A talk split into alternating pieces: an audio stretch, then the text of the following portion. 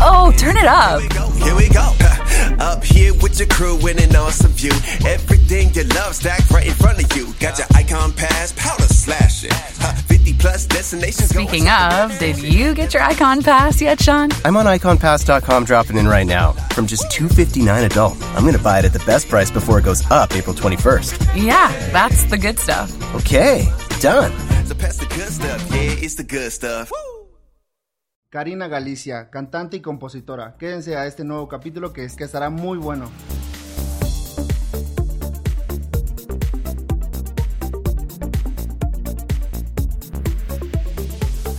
Jaque al artista. ¿Qué onda banda? ¿Qué onda familia? ¿Cómo andan? Espero que estén teniendo un gran día, que estén bien emocionados porque yo hoy estoy, neta, eh, incluso hasta me siento un poco nervioso porque el día de hoy estamos con una invitada que, que vengo siguiendo su trabajo desde hace un rato, he venido escuchando su música, he venido como apreciando todos estos matices que maneja, toda esta eh, hermosura en la composición que tiene. Realmente yo la considero como una artista muy completa. Eh, soy, se lo decía un poquito eh, detrás de cámara que soy fan, la verdad.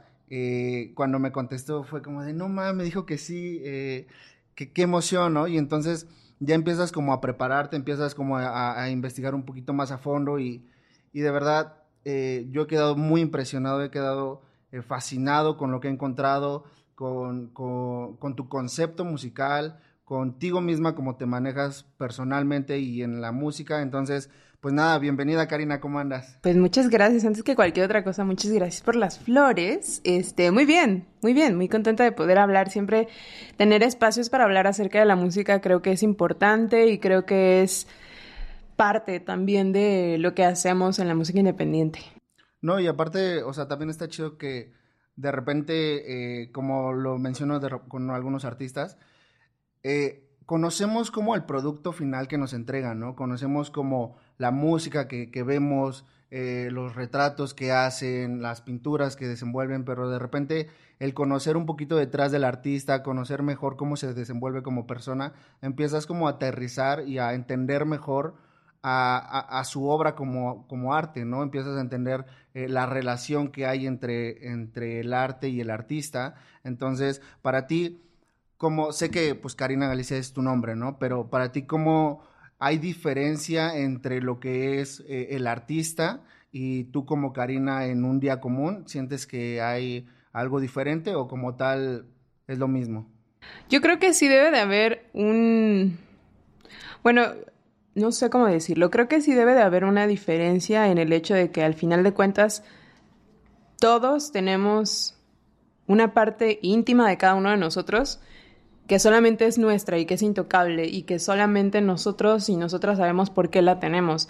Y la música o cualquier expresión de arte es un vehículo para expresar una parte de lo que somos también. A veces en las canciones hay un poco de intimidad también, pero dejaría de ser intimidad si se muestra todo, dejaría de ser realmente algo, algo propio o algo tuyo. Y eso todos lo tenemos, ¿no? De hecho, hay un, pues no sé qué es, creo que es un filósofo, no sé, se llama Byung-Chul Han, algo así, que decía acerca de, la transparencia y acerca de, de, la intimidad, que regularmente pensamos que la intimidad es como pues una parte que solo se comparte con parejas o lo que sea, pero no, realmente todos nosotros tenemos una parte íntima para nosotros, quienes somos solamente cuando estamos solos, y esa hay que guardarla y hay que procurarla y hay que alimentarla y hay que disfrutarla también, porque a partir de eso, nosotros y nosotras, cuando estemos con más personas, también vamos a complementarnos y también vamos a ofrecer más cosas. Eh, y siento que eso pasa mucho con la música. Hay que aprender a escucharnos y hay que hacer cosas con ella, eh, pero también no podemos ser como completamente transparentes. Ajá, no, total. Eh, es divertido. Siento que es una parte también creativa, el decir, ¿cómo voy a hacer yo? En los conciertos, por ejemplo, ¿no? O cómo voy a hacer yo en las redes sociales o lo que sea. Eh, y aparte sigue siendo como una onda de, pues de entrar en, un, en una dinámica, diría yo. O sea, por ejemplo, tengo compas que, que dicen como, no sé, eh, me da mucha pena hablar en, en, el teléfono, ¿no? O hacer historias o lo que sea. Y a mí me gusta hacer esa parte. Pero, por ejemplo, si yo estoy en una fiesta y normal, así yo en mi hábitat natural, yo no puedo hacer eso, ¿no? Yo soy muy introvertida, por ejemplo, a mí, a mí me cuesta mucho trabajo, me, da, me quita mucha energía, pero eso es algo mío, ¿no? Entonces, es muy loco, eh, lo disfruto, disfruto mucho como esa dualidad, eh, creo que me complementa mucho. Sí, porque aparte te quedas como un poquito de lo tuyo, ¿no? Creo que aparte, como, como mencionas, en redes sociales de repente se necesita esta parte de, de mostrarte, de darle cara como a tus proyectos, de que te conozcan un poquito más y toda esta onda, pero de repente también es complejo porque es como una apertura, eh, eh, en tu caso que ya vas teniendo más seguidores y hay gente que, que, te escucha, que, que, ve tus reels, que ve todo tu contenido, pues de repente si no eh, cuidas como esta lo que mencionábamos, ¿no? La intimidad, pues también qué tanto le das como vía de entrada a que la gente pueda empezar a opinar, a que la gente pueda empezar a ver o, a querer, incluso hasta aconsejar, ¿no? Qué sé yo, a ti cómo te ha ido en, esto que mencionas de las redes sociales, cómo te ha, funcionado, qué tal te, te ha eso funcionado? Pues a mí me ha, a mí me ha ayudado, sobre todo en estos últimos dos años de pues de pandemia y que todos estuvimos haciendo una transición. Eh, encontré en las redes un espacio más para expresar las cosas que yo hago. Eh, sobre todo porque pues nada, salieron o se hicieron cada vez más famosas plataformas como TikTok y demás, donde también para mí fue como un espacio para exponer a más gente, a nueva gente mi música. Y eso ayudó, me ayudó como, como artista independiente a, pues, a, llegar a más personas. Siento que hay que hay que entender qué es para nosotros y qué no. Porque la realidad es que si una o uno no se siente cómodo haciendo cosas nada, y lo hace nada más porque, pues porque los demás lo están haciendo, o porque te dijeron que eso se tenía que hacer, te la vas a pasar mal y ni siquiera se va a sentir como que realmente es algo que tú quieres decir o que, o que necesitas decir. Ok, ¿y no te costó mucho esto eh, dar o tener en claro el mensaje que tú querías en redes sociales? O sea, conformar eh, eh, el, artista como, como Karina Galicia, ¿te fue fácil o te fue algo complicado el empezar a crear esta imagen? Creo que ni siquiera me puse a pensar en cómo se sentía o, o qué tanto trabajo iba a costar o no sino más bien como que dije, bueno, a ver, yo hago rolas y yo quiero que este proyecto surja y crezca y lo que sea. Entonces la primera que se lo debe de tomar en serio soy yo, la que debe de empezar a, a realmente tratar a este proyecto como lo que quiero que sea soy yo. Entonces eso también conlleva que mis redes estén de cierta manera, que yo genere una conversación con las personas que me estén viendo, sean 10, sea una, sean las que sean, ¿no? Em, y creo que a partir de eso fue que las cosas fueron creándose y surgiéndose y, nada, ha, llegado hasta este punto. Wow, eso, está muy chido, ¿no? Porque al final de cuentas, eh, creo que también has tenido un crecimiento muy exponencial, ¿no? O sea, creo que también estaba bien un poquito atrás de, de, tus canciones, de lo que venías mostrando, y sí ha, sí ha habido como una, podríamos decir, como un avance cañoncísimo, como un crecimiento ¿Tú cómo has sentido el paso de los años? ¿Qué tal, qué tal te ha eh, demostrado esta pandemia, por ejemplo, que creo que abrió, sí, fue un, un, gran problema, tuvimos muchas consecuencias por esto, pero también yo lo veo mucho de un lado que empezó a haber muchos creadores de, buen contenido, ¿no? De gran contenido, eh, artistas que empezaron a hacer mucha música en su casa, empezaron a, a crecer, a, a mostrar más cosas, las redes sociales impulsó a muchísimos. Eh, ¿A ti cómo te funcionó? ¿Qué tal has visto este paso del tiempo? A mí, yo sigo muy agradecida por todo lo que pasó en estos últimos dos años, porque justo, o sea, eh, yo iba como con un paso y gracias a, pues no gracias, pero pues en consecuencia de las redes y de que estábamos más tiempo también en ellas y demás, como que avancé o yo siento pues que adelanté muchísimas otras cosas y llegó, por ejemplo, pues a, hacer el disco, el primer disco, el cancionero, llegado eh, tener como oportunidades de tocar en los teatros o en festivales y demás el año pasado. Entonces, como que todo fue como una bola de nieve, yo lo siento así, ¿no? Cada vez se fue haciendo más grande, más grande, más grande y llegaba un punto en el que ya ni siquiera eh, estaba en mi control de una u otra manera, o sea, eran cosas que se iban sumando y sumando y era una cadena de consecuencias que nada más era como, pues bueno, hay que, hay que subirse a esta situación, o sea, si ya se está dando, hay que subirse y a ver a dónde para, o sea. ¿Nunca tuviste ese miedo? Siento que fue más una ansiedad de, de decir, ¿está pasando o no está pasando? Y si sí está pasando, ¿por qué está pasando? ¿En qué momento va a parar? ¿O cómo se va a sentir cuando ya no esté? O lo que sea. Pero también era parte de, a ver, ¿qué es lo que quieres? O sea, si tú querías hacer que este proyecto creciera, está creciendo, hermana, súbete. O sea, si te, si te está llegando es porque te, es porque te tenía que llegar. Entonces, a trabajarle, ¿no? ¿Y te sentías preparada en ese momento? O sea, siempre pasa esto de, no, pues, eh, de repente vienen muchas oportunidades en la vida, vienen este, grandes cosas, ¿no? Y de repente pasa, llega el momento de decisión, como lo mencionas, ¿no? Lo haces, no lo haces, este, a lo mejor no estás preparado, tienes cierto conocimiento. Tú en ese momento, ¿cómo te sentías construida? ¿Te sentías preparada? Al inicio fue como, ah, no sé qué está, no sé qué está pasando, pero sé que lo tengo que hacer funcionar. Y conforme fueron avanzando los meses y fueron surgiendo más cosas, iba adquiriendo como un poco más de carácter para decir, va, sí, eh, o que ya sabía hacer cosas. Y ahora que miro hacia atrás, como que, nada, me doy cuenta que cuando inicié el proyecto me daban mucho las ganas de que ya sucedieran cosas, ¿no? Como que ya quiero que me llegue todo.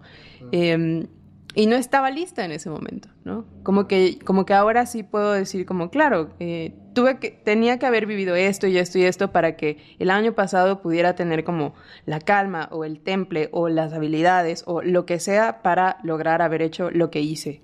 Eh, y yo sé que más adelante voy a seguir mirando hacia atrás y voy a decir como, mira, tuve que haber hecho esto y esto y esto y esto para que ahora, o sea, entonces creo que es algo que siempre me va a seguir sorprendiendo y espero que me siga sorprendiendo.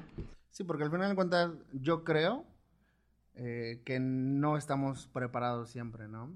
Y, y, creo que también es a veces imposible estarlo, ¿no? Porque muchas de las oportunidades que te llegan son cosas nuevas, son cosas que te sacan de tu zona de confort, son, son nuevas aventuras que de repente a lo mejor no conocíamos, ¿no? Yo me dediqué al audio y nunca pensé hacer podcast, ¿no? Y entonces me tuve que investigar de luces, cámaras y toda esta onda, ¿no? Entonces es como una nueva aventura y aparte está chido y yo creo que también invitaría a toda la gente que nos escucha a que, a que hagan eso, ¿no? A que se adentren a la aventura porque independientemente de cuál sea el resultado, va a, ser, va a estar chido, ¿no? Si salió bien, si, no, si salió mal, pues al final de cuentas te quedas con la experiencia. ¿Tú has tenido como alguna experiencia en la que te hayas, o, que te haya enriquecido, que hayas dicho que tenías un buen de miedo y que hoy en día puedas decir, wow, qué bueno que lo hice? Pues todo el proceso de mm, gestionar el concierto en el Teatro de la Ciudad el año pasado fue un proceso que duró probablemente como dos años entre que se seleccionaba el proyecto, se proponían cosas, se empezaba a planear y cuando empezó como toda esta idea de hacer ese concierto, yo lo veía como algo muy lejano. Eh, empezó la pandemia, se tuvo que reprogramar ese concierto y todavía se me hizo como que eso, el que se aplazara por la pandemia, dije, pues esto nunca va a llegar, o sea, va a ser algo que hubiera estado bonito hacer, pero nunca se va a lograr. Como que yo no, no lograba ver que sí, sí fuera a ser real, ¿no? Y en ese proceso se fue conocí más gente, se fue anexando más gente al equipo de trabajo, empezamos a alcanzar cosas que yo en el día uno que me dieron esa noticia no hubiera pensado. Y nada, o sea, creo que eso fue lo que más me ha ayudado a entender hasta dónde puede llegar las cosas que hacemos, que ni siquiera estamos conscientes de que pueden llegar a ser así. Yo no estaba, yo, yo no me imaginaba pues que podías lograr hacer eso. el gran, aparte del impacto que tiene, ¿no? Sí, yo siento que ese día me disasocié. O sea, yo estaba en la prueba de audio ese día y, yo decía, ah, me va a caer una luz. Eh, o sea, se me va a caer un reflector aquí abajo. Porque no puede estar, no puede ser posible que ya esté pasando. O sea, como que. No te creías lo bueno. Ajá, como que decía, no, no, o sea, esto no puede estar pasando. Algo tiene que salir mal porque neta va a pasar. Hasta la fecha sigue sorprendiéndome. Oye, y esta parte de la gestión que mencionas, de como que siempre tenemos la parte artística, ¿no? La parte creativa que siempre vemos como de, componer, de crear, de hacer diseños, lo que sea en el área de arte que, en la que estemos. Siempre eh, nos desenvolvemos bien ahí, ¿no? Pero ¿qué pasa de repente cuando se presentan nuevas cosas como declarar ante el SAT, eh, todas estas cuestiones que siempre nos rompen porque no estamos, no sabemos, ¿no? Para ti, ¿cómo fue esta onda de empezar a gestionar una gente?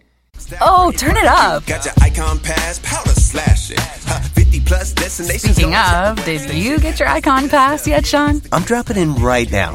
Wow, from just 259 adult, I'm going to buy it at the best price before it goes up April 21st.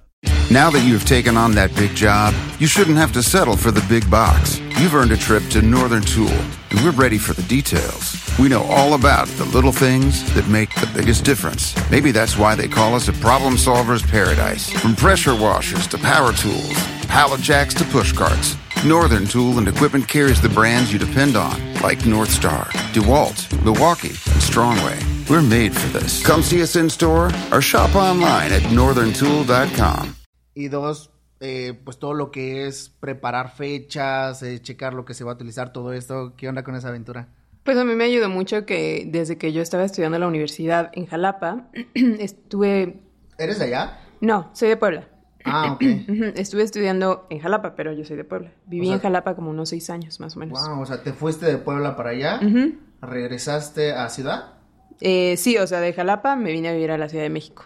Ok, ya, ok, ajá. Eh, mm, y en esos seis años que estaba estudiando música, hice, creamos una banda, pues, que se llamaba Ilvana. Y queríamos tocar, queríamos hacer música, ese era la- el objetivo primordial. Y nos, de, de nuevo, como que empezamos a hacer cosas y una llevó a la otra. Y el caso es que ganábamos una beca del Fonca para crear nuestro primer disco y después estábamos tocando en Cumbre Tajín y muchas cositas así que surgieron que nunca había hecho yo. Eh, y ahí fue realmente donde aprendí esas cosas. Ahí fue donde yo aprendí a gestionar fechas, que era un rider, eh, cómo se declaraba ante el SAT. Yo me di de alta en Jalapa en el SAT. Yo recuerdo que estaba ahí sola. Cuando gané esa beca junto con Ilvana, lo primero que hice fue ponerme a llorar porque decía, porque para empezar, cuando hice esa, cuando puse, este, cuando mandé mi postulación para el Fonca con Ilvana, dije, no vamos a ganar esto porque es la primera vez que lo hacemos. Ya para qué guardo este archivo y lo borré. Entonces, cuando ganamos, ni siquiera, o sea, me avisaron pues, y lo primero que hice fue, me dio un ataque de nervios porque dije, borré ese archivo. No, no recuerdo qué les dije que íbamos a hacer, pues. Eh, entonces, como que eso fue lo que me hizo madurar mucho. Ahí fue realmente donde aprendí a gestionar un proyecto de ¿Cómo manera independiente. Mm, yo creo que como unos 20 años más o menos, cuando empezó eso. Y es que Jalapa en ese momento, o sea, ay, Jalapa es un laboratorio, es una cuna de, de, de talentos, por así decirlo, ¿no? Eh, de todo tipo, porque hay mucha gente, hay muchos morros queriendo hacer muchas cosas y todos, y como Jalapa es una ciudad muy chiquita, pues es muy fácil conocer a todos y que todos quieran hacer y que todos se quieran ayudar y que todos hagamos todo. Entonces, ahí, por ejemplo, fue donde, donde entendí cómo era este rollo de gestionar, cómo se grababan las cosas, qué necesitábamos, cómo se hacía una rueda de prensa. La neta es que hubo mucha gente que me ayudó y que nos ayudó a todos a entenderlo y a decir, mire, esto se hace así y demás, ¿no? Muchas crisis de nervios surgieron en esa, en esa época, pero vaya que entendí. Y, y creo que eso fue lo que me ayudó a que ahora, cuando hice el proyecto yo sola, ya sabía que era lo que, por lo menos, por dónde podía empezar. Claro. No sabía si iba a funcionar o no, pero ya más o menos entendía un poquito, ¿no? Y, y eso fue lo que, lo que me ha ayudado hasta la fecha. O sea, yo siempre, yo le agradezco a Ilvana eso, esas tablas, realmente. Sí, o sea, te ayudó bastante ahora ya con los proyectos acá, ¿no? Sí, totalmente. aterrizar todo mejor. Y ahora que descubro esta parte de que estuviste en Jalapa, en Puebla, en Ciudad de México, que son tres lugares, eh, yo diría que a lo mejor algo diferentes. Eh, creo que se mueve diferente tanto la gente como los círculos. Como para, para ti, una, como Karina Galicia, y dos, como en tu música, ¿cómo te ha influido? ¿Qué tal te ha llenado esas perspectivas? Conocer personas, eh, conocer los lugares, ¿cómo ha impactado en ti? me ha complementado, me ha enseñado acerca de, pues eso, de que cada lugar es distinto y que las cosas se mueven diferente y que debemos a veces de entenderlo para adaptarnos y, y movernos dentro de ello, ¿no? Em, y también me ha ayudado a conocer mucha gente que de una u otra manera nos seguimos topando o nos seguimos ayudando o seguimos trabajando juntos o juntas. Y eso creo que es lo más bonito de todo, de saber que hay siempre personas que pueden ayudarte o que tú puedes ayudar también. Claro, y eso está chido, ¿no? Porque justamente algo que, que también estaba viendo muchísimo en tu perfil es que de repente tienes un buen de colaboraciones, ¿no? Veo que tu círculo eh, musical es muy amplio, ¿no? Veo que eh, hay muchas eh, sinergias de, gente en, tu, en, tu, en tus sencillos, en tus álbumes, en tu música? ¿Qué tal te ha hecho, qué tal te ha impactado también esta parte de empezar a colaborar, empezar a convivir con más músicos? ¿Qué tal has sentido el ambiente? Siento que la música independiente es vital en eh, hacer colaboraciones porque al final de cuentas eh, es la mejor manera de, de que se logren las cosas al inicio, ¿no? O sea, en la música independiente no tenemos un presupuesto meta que nos dé alguien, ¿no? No tenemos un préstamo gigante como para hacer las cosas. Entonces, la mejor manera de empezar a hacerlo es echando un montón entre todos, ¿no? Y, la- y yo sentiré agradecida y se los he dicho muchas veces a las personas con las que he hecho rolas, eh, que no alcanzo pues para agradecerles por confiar en lo que íbamos a hacer. Llámese grabar una sesión, grabar una canción, producirla, hacer una composición, hacer el video, hacer las fotos, gestionar la prensa, lo que sea. em, todo ha sido en primer punto porque nos gusta lo que hacemos y porque queremos hacerlo bien. Claro. Eh, y de ahí, obviamente, buscar que a todos nos genere algo, ¿no? Monetario, en colaboración, profesional, lo que, o las tres juntas. Ese sería lo ideal, ¿no? Siempre. claro. Entonces, para mí ha sido una, una, como un proceso o una parte del proceso para exponer y hacer que la música siga creciendo. Oye, pero y aparte, ¿cómo, en la onda de las colaboraciones y todo eso, cómo puedes, cómo puedes hacer que se pueda dar a entender tu- los puntos que tú quieres, ¿no? ¿Qué tanto te ha costado empezar a soltar eh, ciertas ideas que tenías? Porque cuando estás colaborando pasa muchísimo que, pues, eh, pueden chocar varias ideas, este, eh, varias opiniones. Para ti, ¿qué tanto has tenido que ceder y no ceder en todo esto? Yo siento que para empezar cuando, bueno, mi consejo sería que cuando hagan una colaboración tiene que ser algo recíproco. O sea, que la colaboración no sea solo porque, ah, tiene tantos seguidores o por lo que sea, ¿no? Sino más bien porque me gusta lo que hace y, y quiero yo que lo que yo hago se junte con eso. Claro. O quiero aprender algo de eso. Eh, creo que si partimos desde ahí, el hecho de dejar ir o de soltar o de ser con, eh, o, ajá, como, como de ceder ciertas cosas, se vuelve algo natural, ni siquiera cuesta trabajo porque tú quieres crear algo con esta persona porque te gusta lo que hace de entrada. Claro. Entonces, no importa realmente qué tanto cedo, qué tanto no cedo, ¿no? Me gusta lo que está pasando y eso es lo más importante. Diría.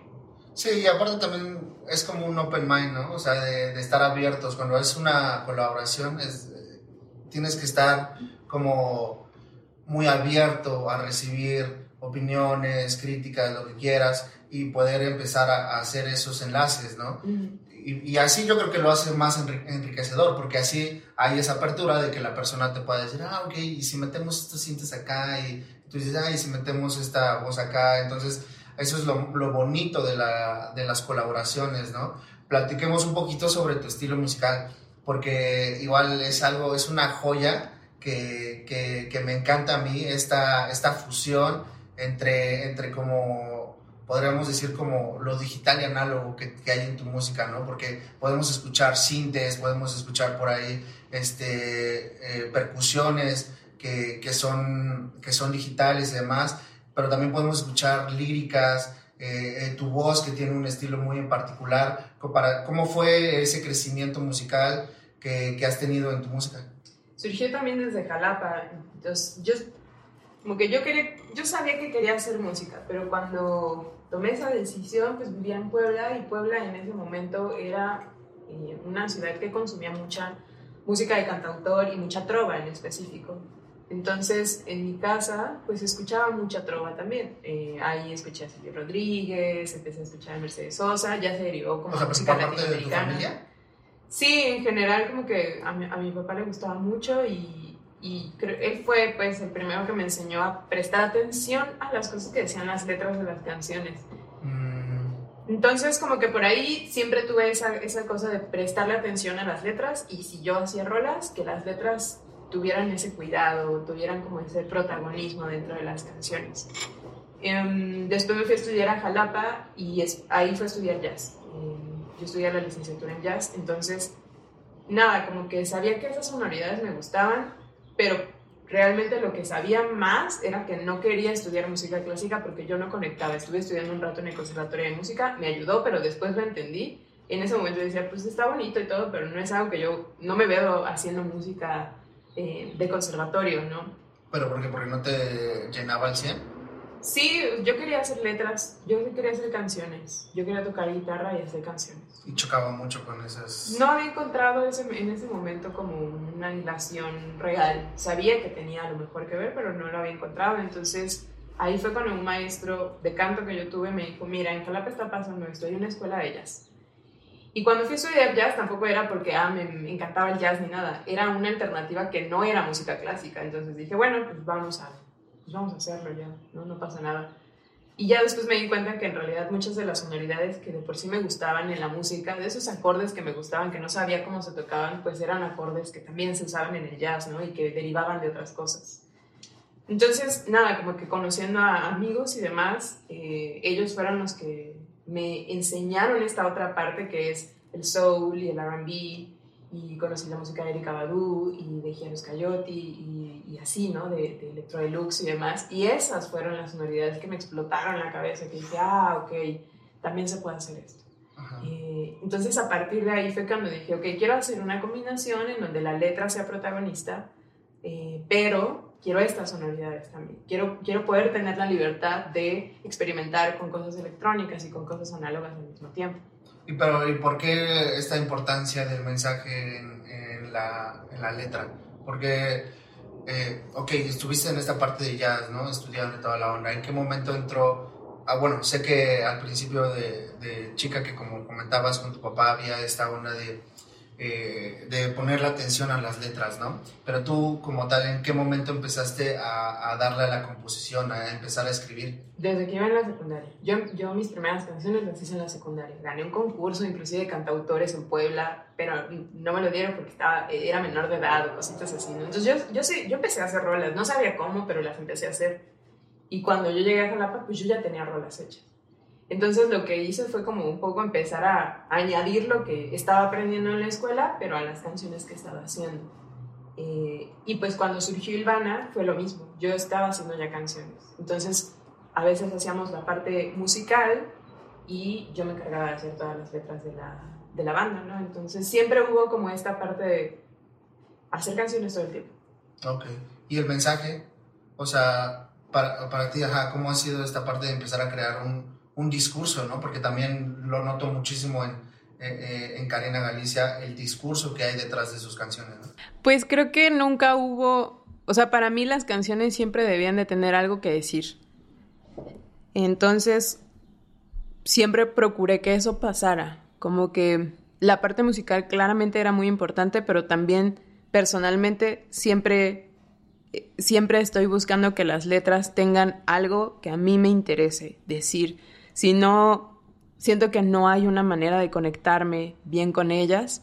Y, y nada, como que también eso es lo que a mí me gusta de, de, las canciones que a mí me gustan escuchar, por ejemplo, ¿no? O sea, la, las canciones y las compositoras y los compositores que me gustan escuchar o que, o que me gusta analizar es porque justo también me están dando esa otra parte. No siempre, ¿no? O sea, tampoco quiero decir que ah, todos los días me siento en mi cama así a pensar este, qué, qué, qué canción me va a cambiar en la vida, ¿no? Okay hay de todo, pero, pero personalmente disfruto mucho que se me dé esa parte. Ajá, o sea, este lado de, de tener una narrativa también creada, ¿no? Pero, mmm, entonces, para ti, ¿cómo es, eh, ¿cómo es tu proceso creativo de creación? ¿Cómo es tu proceso en el que te pones a escribir? Eh, ¿Cómo empiezas a notar eh, también problemáticas que he visto que, que, plasmas en tus canciones y demás? Para, o sea, ¿cómo, cómo es ese pro proceso creativo? Lo vives por experiencia, por problema, de, de, de lo que lees? ¿cómo, ¿Cómo es eso? Siempre varía. Creo que me ayuda mucho el... Busco siempre ser muy observadora de lo que está pasando a mi alrededor, ya sea, sí, todo el tiempo, eh, en las conversaciones que me dicen, en lo que veo, en lo que leo, en lo que escucho en otras canciones, en lo que escucho en, en cualquier lugar. Y a partir de eso siempre trato de estar escribiendo cosas. Eh, me mantengo en, pensando todo el tiempo, o sea, suena raro, pues, ¿no? Pero es como siempre estoy tratando de pensar como, ah, estaría bueno hablar acerca de esto, estaría bueno hablar acerca de esta otra cosa. Veo algo y, ah, mira, estaría chido hablar acerca de esto más o menos. O imagínate que hacemos una canción. Creo que más bien ese es mi proceso creativo, no es tanto como sentarme un día y hacer tres canciones. A veces pasa, a veces no. La mayoría del tiempo no pasa, sí. Más bien, tengo un tiempito, me pongo a escribir tantito, hago un verso de algo. Y ya después analizo, ¿no? Eh, ah, bueno, este verso estuvo bueno, vamos a desarrollar esta idea en específico, ya un poco más planeado un poco más con calma, ya no solamente porque tengo la inspiración de hacerlo, sino porque quiero abordar estos temas, cómo puedo desarrollar este tema, qué puedo decir acerca de ello desde mi experiencia o desde lo que he vivido. Ok, ¿y melódicamente? Mm, ¿Cómo? Ajá, o sea, melódicamente, ¿cómo le empiezas a estructurar tus melodías? O sea, entiendo, entiendo ya el proceso de, de, de letra, de composición y demás. ¿Cómo le empiezas a dar este, este ritmo musical, esta... Pues es que no va en orden, o sea, no siempre es como la letra y luego la melodía, a veces pasa que hay una melodía que por sí también tengo, procuro que sea muy parecido, todo el tiempo estoy teniendo notas de voz en el teléfono, o ah, tocando, o demás. Sí, sí, sí. Ok. Y ya con esas recuerdas y empiezas a formar con los que escribiste. Sí, o sea, creo que es que hay muchas maneras de crear una rola en general. No quisiera como estandarizarlo como pasa esto y luego esto. Eh, manténganse activos. O sea, si quieren hacer rolas, traten de siempre estar escuchando cosas, viendo cosas, como nutriéndose también para que tengan cosas de qué hablar y estudiando todo el tiempo sus instrumentos para que tengan recursos con qué exponer lo que, de lo que quieren hablar también. ¿Qué tanto e-, eres abierta a los géneros musicales? ¿Te gusta eh, escuchar como de todo o hay alguno que de plano no? No, a mí me gusta la música, entonces hay música de todo y hay música buena de todos los géneros y estilos y siempre procuro estar escuchando mucho. ¿Te gusta hacer fusiones? O sea, tengo entendido esta parte de, todo lo, digital, lo análogo y demás, pero ¿te gustaría como en algún momento empezar a incursionar en algún otro estilo? Pues no lo descarto, creo que la misma música me va a llevar a hacia donde tenga que virar la, canción o los estilos y así. Ok, sí te aventarías. ¿Cuál, ¿Cuál para ti sería ese siguiente que te da curiosidad por explorar? Mm, no lo sé, en este momento no sé, no, no tengo como, como planes de que, ah, voy a hacer un mariacheño o algo así, ¿no? Me gusta, me da mucha curiosidad cómo se está logrando, me da, me, me, causa mucha intriga cómo se está logrando como esta mezcla entre la música regional y el hip hop y sobre todo sus similitudes, que a veces pareciera que no la estamos viendo, pero tienen bastantes. Eh, nada, creo que es, es un proceso bastante interesante. Pero por ejemplo, también me gusta lo que ha estado pasando en el reggaetón. Creo que Carol G tiene como un como un discurso bastante importante que ha trabajado desde hace años, que aparte es eso, ¿no? O por ejemplo lo que está haciendo Nati o lo que está haciendo Rosalía, o sea, se les exige mucho a estas, a estas compositoras y sobre todo se les exige esa pregunta, ¿no? ¿Qué sigue, no? ¿Cuál va a ser lo nuevo? ¿Con qué lo vas a...? No necesariamente necesitamos eso, ¿no? Necesitamos ser honestos con lo que estamos haciendo. Eso sí necesitamos, tenerlo siempre ahí, ¿no? Entonces, me, me llama mucho la atención, me intriga mucho a mí también me preocupa que siempre estemos buscando eso también, que siempre estemos buscando el bueno, ¿y ahora qué va a pasar? Pues todavía no sé, pero... ¿Has sentido esa presión? Pues todavía no, o sea, siento que en este punto yo, yo sigo empezando, o sea, yo, yo estoy en un proceso en el que, pues vamos a ver qué sigue, ¿no? Pero me imagino, o sea, esas, esos puntos en donde, por ejemplo, Rosalía saca a Saoko y hay gente que le encanta, pero hay gente que dice, pensemos que esta persona nos dio el mal querer, el mal querer, por ejemplo, y es como, pues sí, no tiene, no tiene nada de malo tampoco, ¿no? Pero no sé, como que a veces me pongo a pensar, ha de estar intensa esa, esa presión, ha, de ser bastante en juego lo que tienen. Y hablando de eso, ¿cómo has visto esta, esta exposición que empieza a haber, como dices, ¿no? Un, un, un poder este, en la música que, empieza a recorrer también, aparte como nuevos estilos, si te das cuenta. Yo, por ejemplo, me encanta mucho Nicky Nicole, que, que también trae un estilo bien marcado, ¿no? Y que se nota como que hay también influencias, pero que, está moldeado a su, a su, a su estilo, ¿no? A su forma de ser, este, todo, toda esta, esta nueva música que está saliendo. Una, está el lado, eh, este como un poquito más grande, que, que hay esta exposición musical, ¿no? Con, esto, con estos nuevos ritmos y demás. Y otra por el lado independiente artista, que, eh, que es lo que hemos visto. Como para ti no sientes que de repente hay empieza a salir muchísima música, que empieza por lo mismo de que ya todos tenemos la oportunidad de empezar a crear, que eso está súper chido, que ya todos tenemos al alcance poder comprar un micrófono, una interfaz, una lab y listo y empezar a hacer, pero también hay mucha música perdida. Hay mucha, hay mucha música que se queda ahí nada más, ¿no? Hay mucha música que, que empieza a salir y, listo, o sea, se, se empieza a, llenar Spotify y no pasa de ahí, ¿no? ¿cuál creerías que, sería eh, la principal razón del por qué está pasando eso?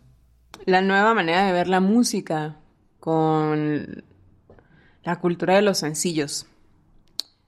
Siento que empezó a ser una alternativa al inicio que sonaba bastante amigable porque decíamos, bueno, no necesitamos hacer todo un disco para que se me promocione, ¿no? Puedo sacar una canción y ya se vería que es un poco más redituable inclusive, ¿no? Más lograble, pero la realidad es que, pues nada, cada vez está exigiendo un poco más a la industria musical que sea más rápida.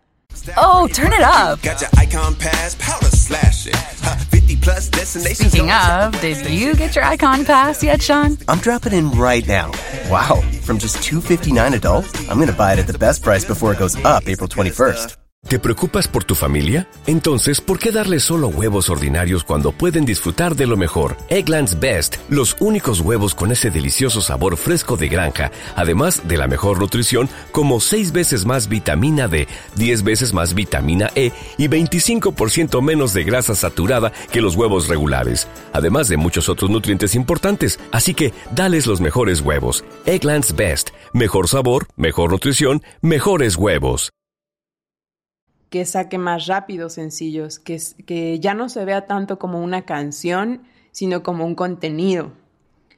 Eh, como sacar cualquier contenido en cualquier plataforma. Eh, y bueno, tú también eres creador de contenido, sabes que se toma su tiempo, ¿no? Y se toma su edición y se toma su todo y se toma su dinero sobre todo.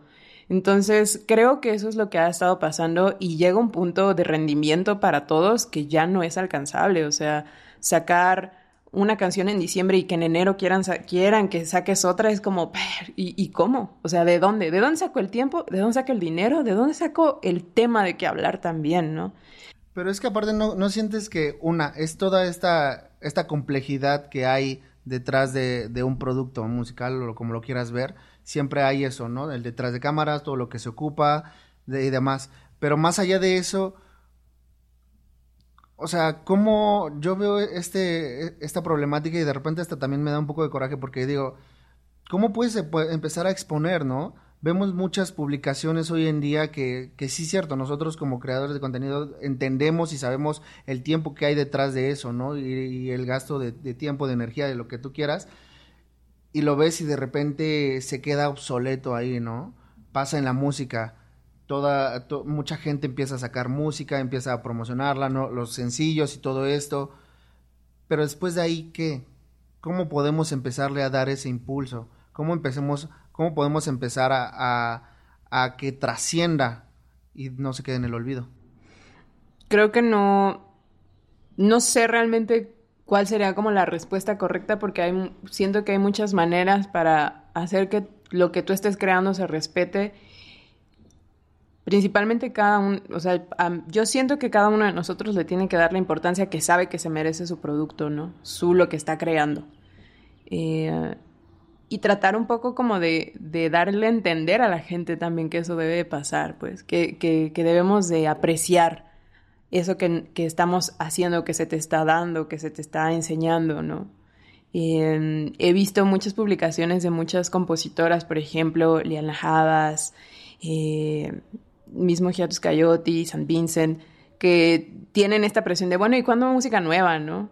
Espérate, o sea, ya te di un disco, escúchalo, o sea, vívelo. Y ya después déjame también a mí vivir para que yo te pueda dar más cosas que decir, porque si no, si no simplemente vamos a, vamos a estar pensando en el tiempo, ¿no? En, en, cuánto tiempo tengo que sacar algo nuevo para que no me muera yo en el olvido. Y es que también esa es la otra.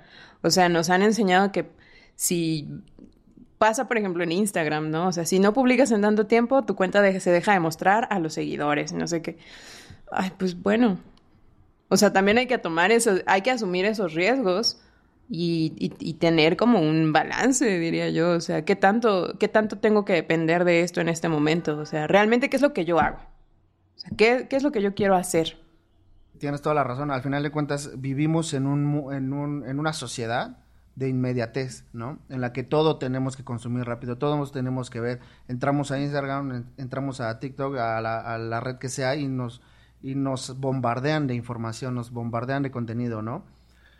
Pero es cierto, o sea, sí, un disco toma su tiempo, un álbum eh, conlleva su, su producción y todo lo demás, pero para el artista, o sea, digamos, ¿cómo puedes después de eso seguir activo, no? Porque eso, es- eso también es importante para el artista, ¿no? Seguir estando activo y seguir estando trascendiendo, ¿no? Porque al final de cuentas es... eh, socialmente es lo que también pues te genera, ¿no? Estamos hablando monetariamente, es eh, algo que, que te ayuda, ¿no? Y si no, volvemos a lo mismo, tenemos que también eh, dividirnos, tener otro trabajo y así, entonces se vuelve como de repente algo complicado, ¿no? Dejar esta, senti- esa, esta, eh, esta razón de inmediatez y como que vuelves en un ciclo, como que vuelves en un ciclo de que a lo mejor por eso mucha gente empieza a sacar música, ya sacó un sencillo, luego va a sacar el otro sencillo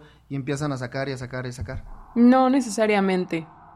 Eh, siento que como, o sea, como compositores y compositoras, no todo depende de qué tanta música saques, sino de lo demás que haces tú como compositor o compositora. O sea, yo puedo seguir trabajando como compositora para otros artistas, por ejemplo. Eso no va a tocar mi música. Y aparte voy a seguir sacando música después, ¿no? Eh, o, por ejemplo, eh, no sé, o sea, es que es- sería como plantearnos la idea de, ¿y qué más haces? Pues hago muchas cosas. En la música, pues no solamente puedes ser la estrella, ¿no? Puedes estar en un grabación, puedes ser música de sesión, puedes ser compositora de otros artistas, puedes hacer colaboraciones, puedes crear junto con otros artistas. También esa es la otra parte, ¿no? Que no necesariamente, y aparte, o sea, con lo que pagan en las plataformas de streaming, tampoco puedo decir a esta altura que sacar cinco canciones en medio año me vaya a ser redituable. O sea, lo que gasté en esas cinco canciones me lo vayan a devolver ya. No, no es cierto. O sea, llega un punto, y por eso es que también la industria del sencillo ha hecho que ya no se vea como algo que me genere mucho dinero, sino más bien es parte de lo que tienes que hacer para que tu proyecto se conozca. Pero bueno, también están los conciertos y también están muchas otras maneras para realmente que generen ingresos, ¿no? Entonces, no, eh, sacar canciones lamentablemente llega un punto en el que la gente lo ve como eso, como bueno, ¿y ahora qué más? Claro. Y aparte también otra que mencionas muy importante es las plataformas, ¿no? De repente siempre, este, justamente ayer estaba hablando con un productor que se llama Juan Chis, eh, nos planteaba esta problemática de que todos nos vamos a Spotify pa- porque pensamos que es la gran plataforma, ¿no?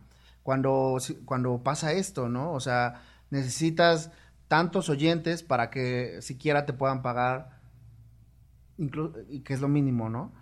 pero hay otras plataformas como Bandcamp y demás que, te empieza a dar mejor un apoyo que es que, es un este pues, como decir, como un dinero más inmediato que te lo pueden dar, empiezan a haber ya plataformas para hacer conciertos en vivo, conciertos pagos y empieza a haber como esa oportunidad en la que empiezas a darle más ese valor, ¿no? A- a tus productos y demás. Pero ¿qué pasa con la gente que, que no estamos, que no estamos acostumbrados a eso, ¿no? Que para nosotros es, Spotify y listo, ¿no? Como, para ti, ¿cuál sería como esta solución en, en poder empezar a cambiar como estas mentalidades, en poder eh, eh, hacer que la gente también empiece a apoyar tus proyectos? Creo que como creadores tenemos esa responsabilidad de, de dar ese discurso a la gente que nos escucha, de poder decir la mejor manera de que yo también pueda seguir mostrándoles lo que hago es asistiendo a mis conciertos. eh, muchos creadores tienen mercancía o generan como este attachment con, con, su audiencia, también hacerlo, también adquirirlo. O sea, al final de cuentas, no solo somos lo que hay en Spotify, también somos personas que hacen eventos y que también generan otro tipo de alianzas y sobre todo ese apoyo, ¿no? Em, creo que empezar a, decir las cosas, a decir lo que también nosotros como creadores necesitamos de la gente es importante, porque al final de cuentas en una industria independiente todos dependen de todos, se mantiene, es algo que, que nosotros como artistas independientes necesitamos de escuchas, para que la música no solamente se reproduzca, sino también se comparta con más gente. Y así vamos, vamos haciéndonos una comunidad. Ya no solamente es como yo los veo desde acá. No, todos juntos o todas juntas nos estamos retroalimentando y retroconstruyendo. Entonces, pues vamos, intentamos esa, esa dinámica también. Como artista, ¿no sientes que de repente hay, o sea, sí todo el apoyo, pero luego también mucho de los propios artistas?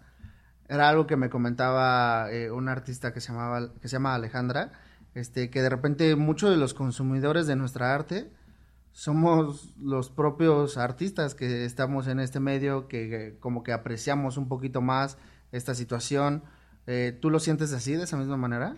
No, ya en ese momento no. Creo que cuando iniciamos probablemente es muy, muy común que nuestro propio público sean más artistas porque ese es el círculo que conocemos.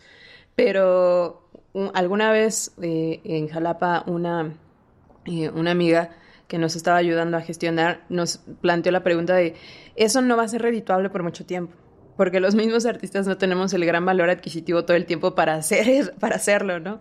Entonces, si pudiéramos como imaginarnos a el eh, escucha ideal, ¿cómo sería? O sea, hazme un avatar, créalo, en este momento descríbemelo, ¿quién sería? Pues sería una persona que tiene estos gustos o me gustaría que fueran así. Em, a veces suena como frívolo, pero nosotros buscamos que esto sea redituable, ¿no? Entonces hay que verlo tal cual como un comercio. Entonces hay que hacer un estudio de mercado. ¿Hacia quién quiero ir? ¿Cuál es mi público meta? Ah, ¿Por qué quiero que sea mi público meta? Pues porque yo también coincido con el discurso que estas personas tienen, o yo, yo, yo sé que a lo mejor lo que yo hago les puede interesar es que también eso forma parte, ¿no? Y a veces eso, lamentablemente, en las escuelas de música o en... Eh, no, no se habla acerca de esa parte, ¿no? Pensamos que solamente haciendo música buena es, eh, vamos a llegar, ¿no? Pero lamentablemente tú conoces y yo conozco a mucha gente talentosísima que ojalá más gente la conociera. Exacto. Sí, pues sí, al final de cuentas esa es la invitación de, de el poder exponer más estas situaciones y que también veamos la realidad, ¿no? O sea, no, no, no, no vivimos de, de, los escuchas en Spotify, no vivimos de esta parte, entonces también es como concientizar un poco más esta parte. Y, y también me, me, llama mucho la atención contigo, algo que, que has reflejado mucho en, tus álbumes, en tus sencillos, es el video oficial, el videoclip.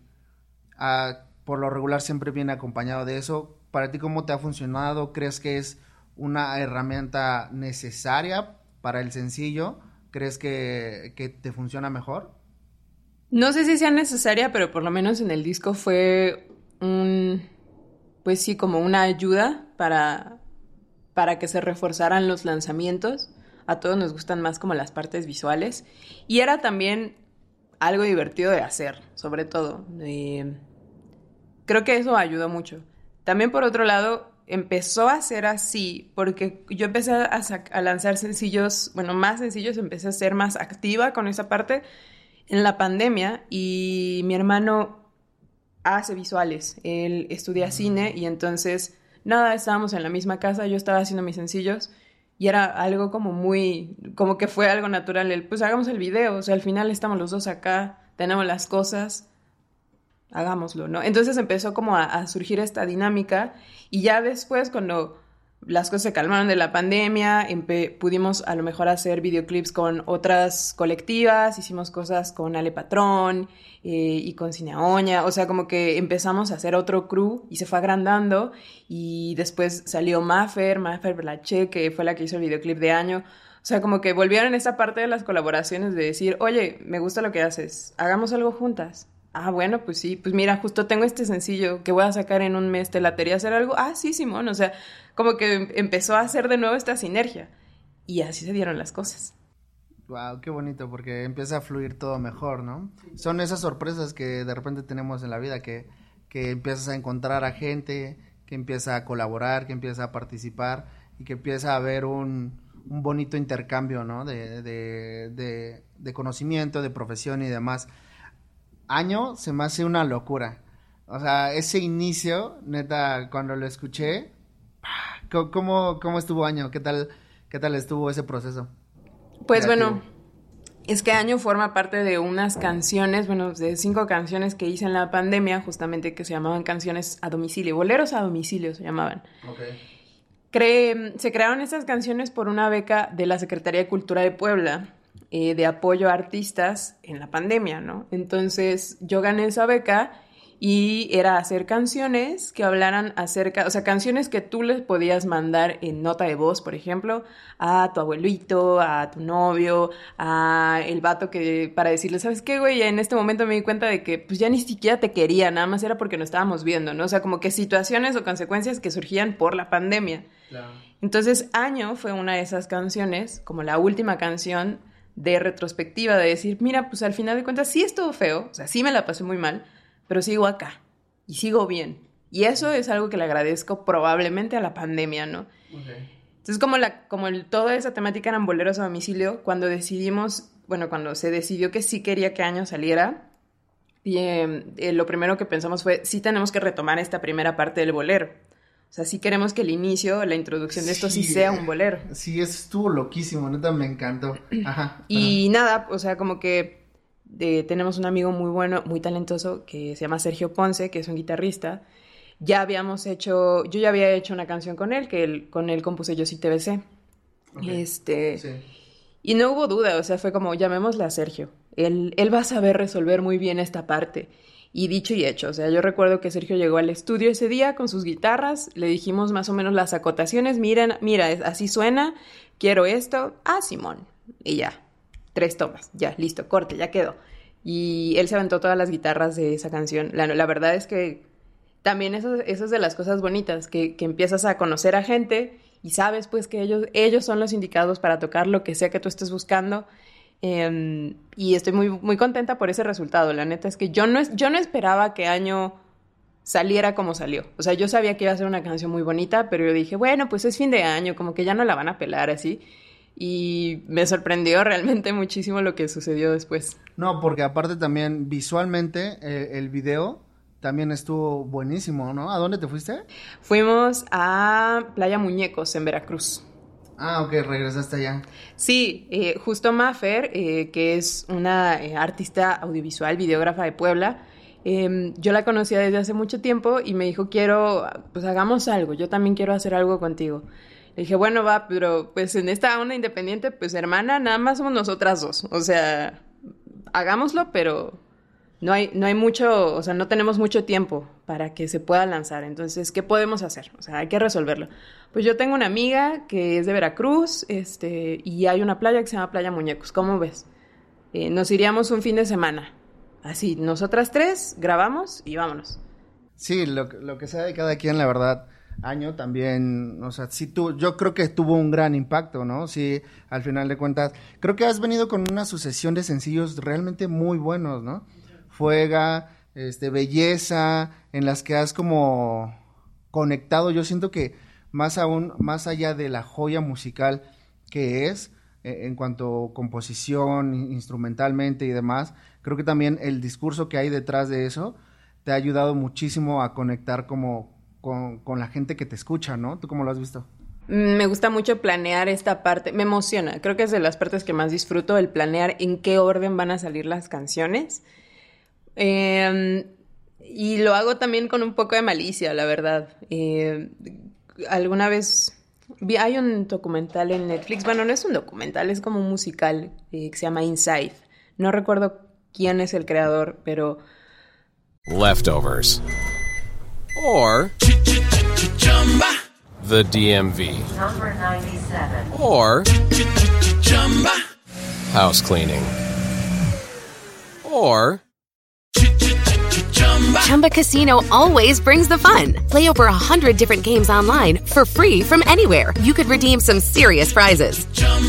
ChumbaCasino.com. Live the Chumba life. No purchase necessary. Void prohibited by law. 18 plus terms and conditions apply. See website for details.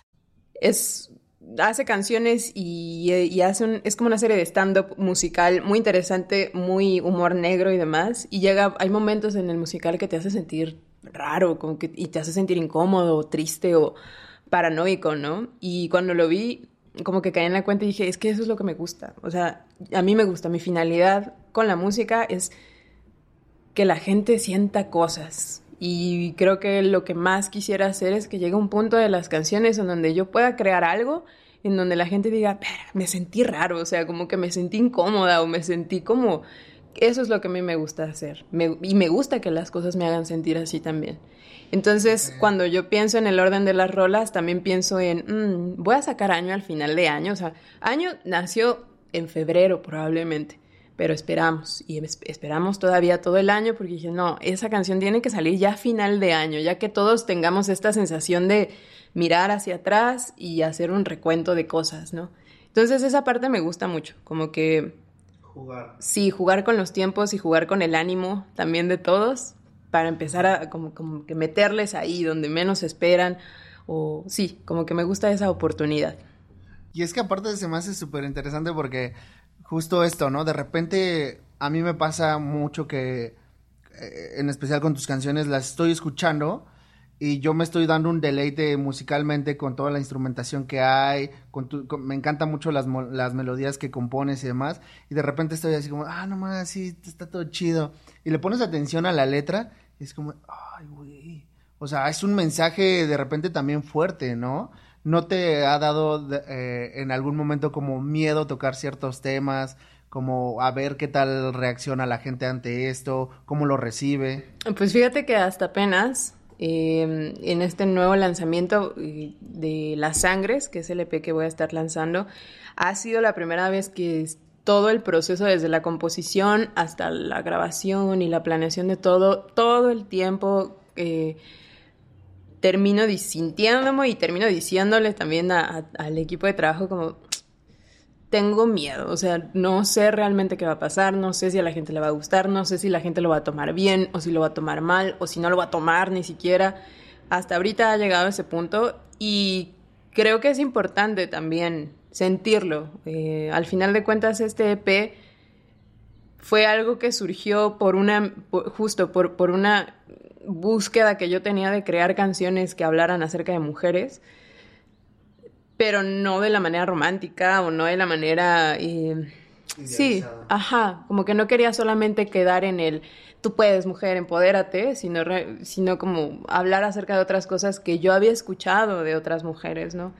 Y creo que eso es lo que más me pone nerviosa de estos lanzamientos, que sé que son cosas que pasaron, sé que son no, no salieron inventadas, no están inventadas, no fue como, mm, ¿qué pasaría? No, es algo que, que pasó en algún punto a alguna mujer. Y eso creo que es lo que más me da precaución. Quiero darles el tacto y el cuidado y el amor que se merecen estas canciones porque no son mis historias nada más. Como que te priva un poco de, de dar libremente el mensaje? Pues no, no me priva, sino que mm, siento que el acercamiento hacia las canciones debe de ser diferente. Por los temas que se van a tocar y por las cosas que se están diciendo en esas canciones, para mí no es tan fácil como decir, hey amigos, mañana voy a estrenar esta canción. No va a ser tan fácil porque las canciones tampoco lo requieren, no, no es así, ¿no? No son alegres, sobre todo, no son canciones alegres, son canciones que sucedieron. Entonces, eh, como que en ese punto, a mí me pone muy nerviosa el, ¿les va a gustar? O sea, como que no, no sé si se van a sacar de onda o si van a decir como, no, no, me, no conecté con ellas o lo que sea, ¿no? Pero, por otro lado, cada vez que las escucho, cada vez que nos mandan las mezclas o la masterización o lo que sea, las escucho y siempre que la, así con todas las reglas me ha pasado que la escucho y me pongo a llorar y digo, ok, entonces no, o sea, si, si, está, si estoy sintiendo esto y si la canción logró hacerme sentir esto, creo que no voy mal. O sea, al final de cuentas también era parte de la búsqueda que yo estoy teniendo. Y aparte, o sea, lo que te decía hace un rato, quieras o no, es una construcción de, de la gente que te está escuchando. Porque creo yo que muchos de tus seguidores, mucho eh, de las personas que, que escuchan tu, tu, música, empatizan no solamente con el mensaje, sino como con el género, con el estilo, con tu manera de, de manejarte. En tus redes estás muy presente, en tus redes estás eh, eh, dando siempre un contenido del detrás de tus canciones, de todo eso. Entonces, creo que de alguna manera te hace familiarizarte contigo, ¿no? O sea, de repente yo veo a Karina Galicia y la veo en, mi feed y digo, ay, Karina, ¿no? O sea, ¿me entiendes? Es como, ah, te, te, sientes familiarizado, te sientes empatizado. ¿Tú lo has sentido de la misma manera? Sí, creo que, o sea, sí, sí quiero darles esa importancia, o sea, sí procuro que se sienta como algo ¿qué es? O sea, al final de cuentas, y sí, sí me gusta dejar en claro que no solamente es como, ah, hoy tengo que grabar esto, sino genuinamente sí quiero que vean ese proceso, genuinamente sí quiero compartirles estas partes de, de lo que es sacar canciones, porque a mí me pone feliz compartirla.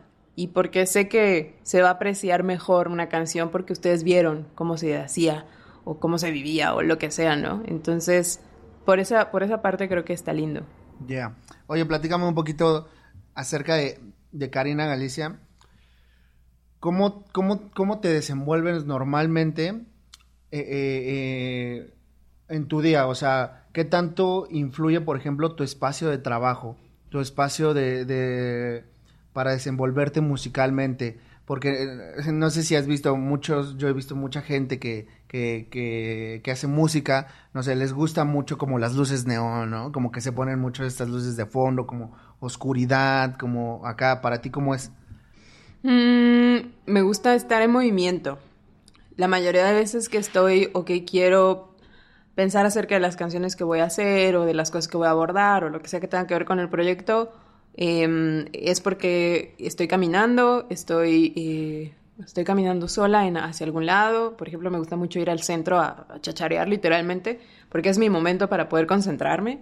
O me gusta estar haciendo ejercicio porque también lo mismo, mientras más, mientras más yo me mueva, más concentración puedo tener.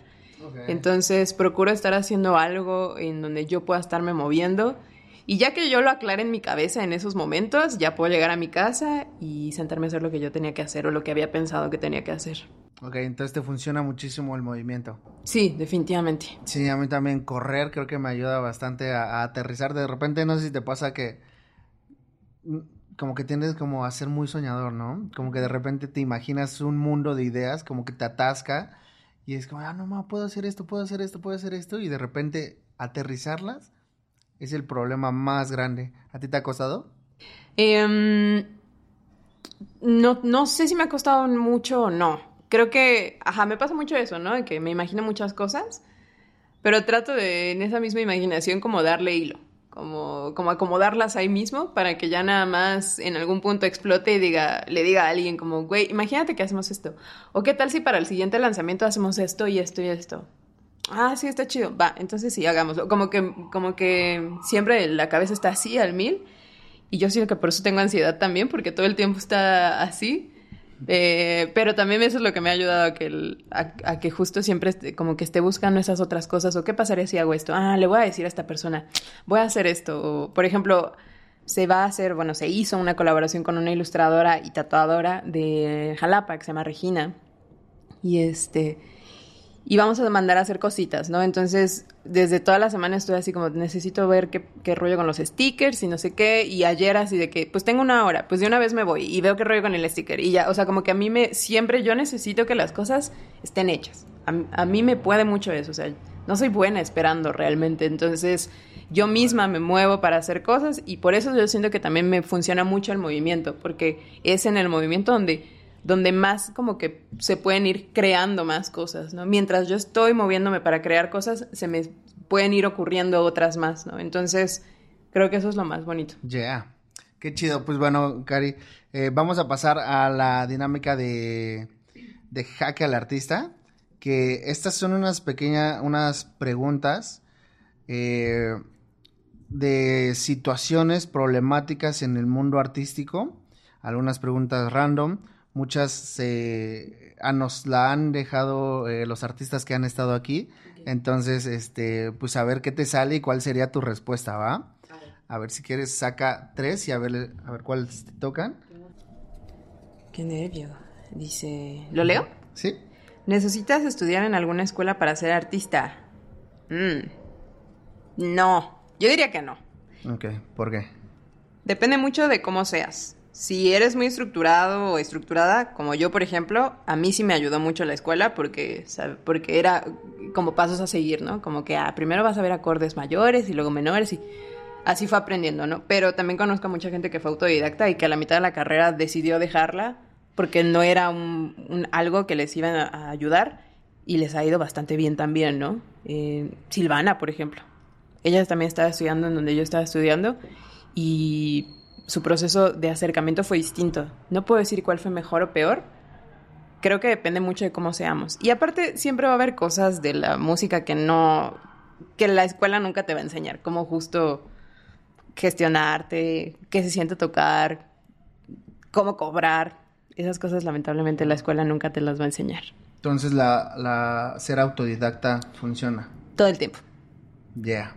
Bien, entonces, a ver, ¿cuál sería tu segunda? Mm, a ver.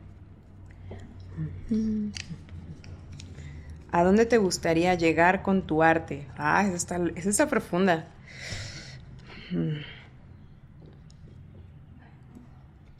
Me gust, o sea, sí me gustaría que, que, saliera de México. Eso es lo primero. Sí.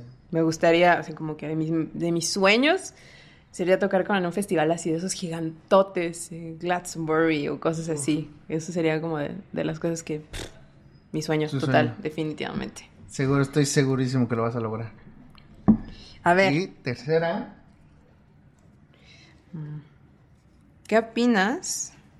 Ay. ¿Qué opinas de los métodos de pago para artistas? ¿Qué opinas de los métodos de pago para artistas? Creo que todavía nos falta mucho para entender que lo que el, el artista invierte en su arte es mucho más de lo que el artista gana en estos días lamentablemente. Pero, ¿y para ti cuál sería la solución? Aprender a cobrar a nosotros como artistas, que no nos dé miedo el que nos digan que no por los precios que ponemos. Pero siento que es muy estructural, siento que va desde de la mano con el hecho de que no hay tanta cabida y no hay tanto apoyo ni hay tanto como, como inversión también en el arte o, eh, aquí en México, ¿no? Claro. Eh, eso siempre va a seguir siendo un problema. O sea, si, si, la, si no hay gente con dinero que le apueste a la música, ¿cómo va a generar la música dinero para pagarle a todos los que somos parte de ella también? Pero es que hasta, hasta te das cuenta que es como que algo también injusto porque, o sea, no, tampoco es como que no haya dinero, sino más bien todo lo contrario. O sea, la música se ocupa hoy en día en todo. Todo el contenido audiovisual que hay, hay música, ¿no? Hay plataformas donde ya los artistas suben sus canciones para que eh, el creador de contenido pueda utilizarlas y demás, ¿no?